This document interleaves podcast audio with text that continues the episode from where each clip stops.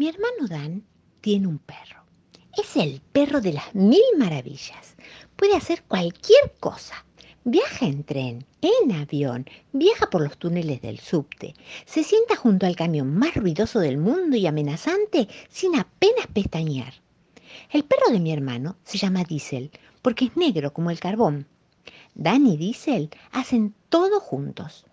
Tocan juntos en la banda de jazz. Si pudieran, se irían juntos a viajar a la luna.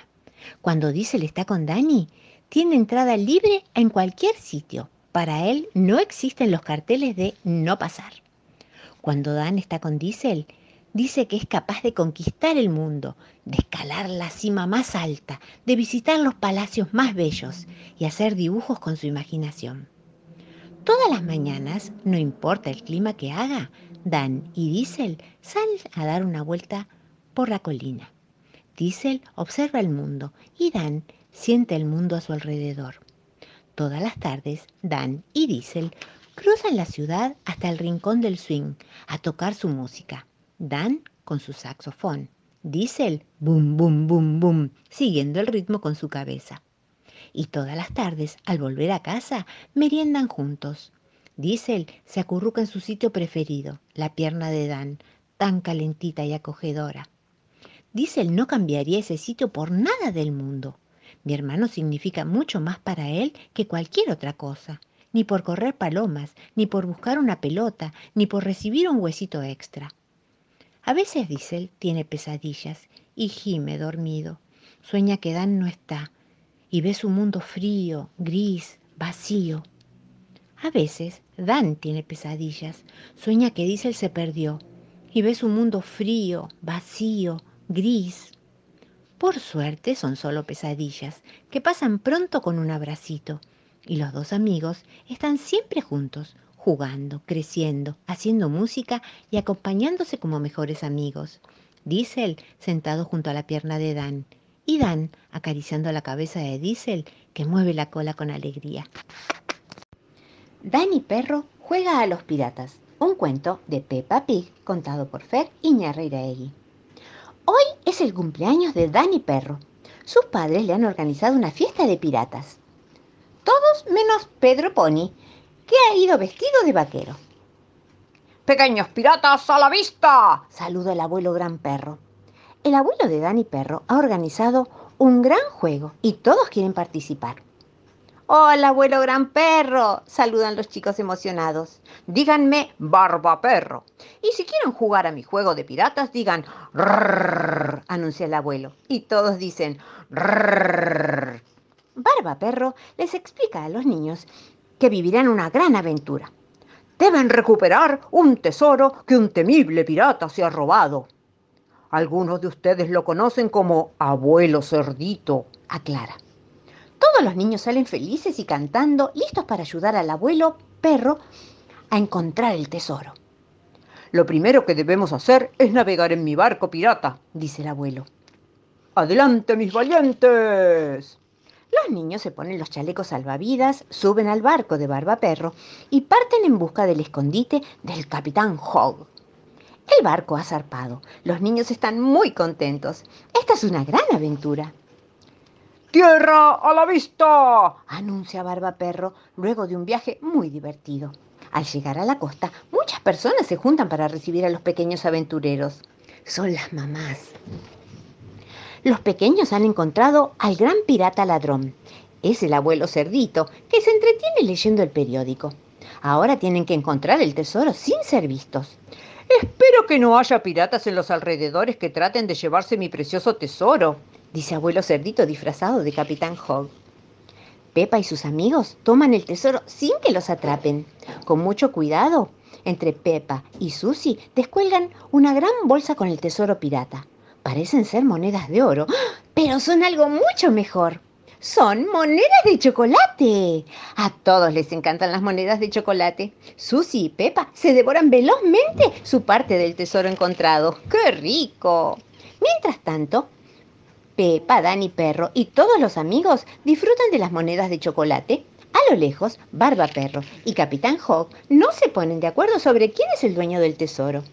Parece que se han olvidado de que solo era un juego, dice mamá perro cuando trae la torta de cumpleaños. Los amigos se han divertido muchísimo. Esta es la mejor fiesta de piratas de todo el mundo, dice Dani Perro mientras le cantan el cumpleaños feliz. Responden los festejados. Y colorín colorado, el cuento se ha terminado. La primera vez que un trun fue visto allá lejos, en la otra punta de la inmensa pradera, sucedió de esta manera. Anochecía. Desde la puerta de su casa, un jardinero astuto y travieso inspeccionaba el cielo para ver si anunciaba buen tiempo.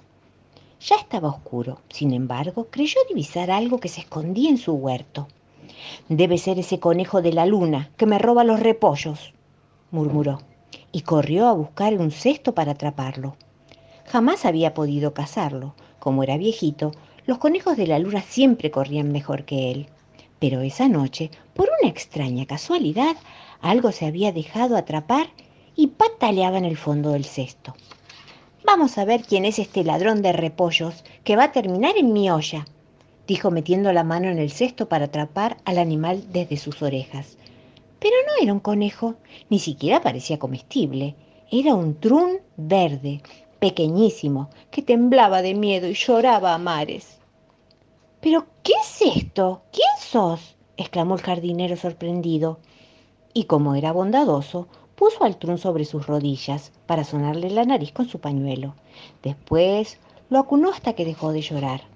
Cuando el trun pudo hablar, le suplicó, Por favor, no me coma. Yo soy el trun que anda de noche. ¿No ve que soy muy pequeño? Sucede que me perdí y justo hoy, que es mi cumpleaños, cumplo 283 años. Al ver que volvía a llorar, el jardinero lo tranquilizó. Prometo no comerte. Vení, vamos a festejar tu cumpleaños y después vamos a buscar a tus papás, ¿sí? El jardinero, viejo y pícaro, enseguida se puso a preparar el pastel de cumpleaños a toda máquina, muy bien hecho. Mientras tanto, el pequeño Diku sonreía de una manera muy cómica. Parecía contento. Mientras mezclaba el chocolate con la pasta de almendras, la crema helada con el merengue, las estrellas de azúcar con las perlas de frambuesa, el jardinero pensaba en ese asunto misterioso y cada vez le parecía más raro, rarísimo. Cuando sirvió el pastel con sus 283 velitas encendidas, el trun las apagó de un solo soplido. ¡Uno solo! ¿En serio? ¡Qué fiesta! Era tarde cuando terminaron de comer y de beber. El Dicú tenía sueño. Mientras lavaba los platos el jardinero pensaba, ¿quién será esta cómica criaturita? ¿Cómo haré para encontrar a sus papás? ¿Y si no los encuentro nunca? Justo en ese momento llamaron a la puerta.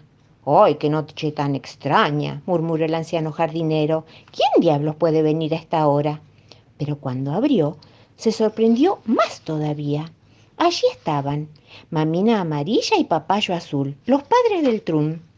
Disculpe, señor jardinero, dijo papayo, ¿por casualidad no habrá encontrado usted a nuestro pequeño Dicú que anda de noche? ¿Y que dice mentiras más grandes que sus orejas? Si es un trun pequeño y verde el que ustedes están buscando, quédense tranquilos, está aquí, lo encontré entre mis repollos. Y el jardinero invitó a Mamina y a Papayo a entrar a su casa. Espero que no les haya contado que era su cumpleaños, dijo Papayo, en tono muy severo. Al oír esto, el dicú que anda de noche se despertó y palideció. El jardinero, que lo miraba con sus ojitos astutos y traviesos, contestó, No, para nada, de ningún modo. ¿Por qué? Es una broma que inventa para que le regalen pasteles, dijo Mamina mientras abrazaba al pequeño Dicú.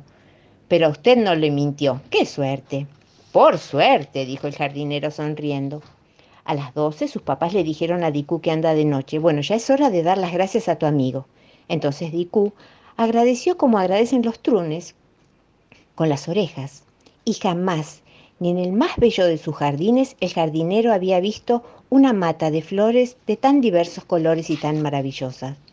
Los papás trunes se volvieron por última vez para decirle adiós antes de desaparecer en la noche al jardinero. Como castigo por haberte escapado cuando tenías prohibido comer postres, mañana tendrás que ayudarnos a acomodar tu cuarto. Entonces Diku suspiró de felicidad antes de volver a dormirse. Chao, jardinero, gracias. Duermo en el aljibe con mi camisón apolillado, don dolón dolón. Duermo en el aljibe con mi camisón. No son las polillas, son diez mil estrellas que se asoman, don dolón dolón, por entre los pliegues de mi camisón. Cuando sale el sol, tengo que meterme en el aljibe, don dolón, dolón. Duermo en el aljibe con mi camisón. Cuando yo aparezco, todos duermen y la araña teje, don dolón, dolón. Salgo del aljibe con mi camisón. A ver si adivinan, a ver si adivinan quién es esta, don dolón, dolón, que está en el aljibe con su camisón.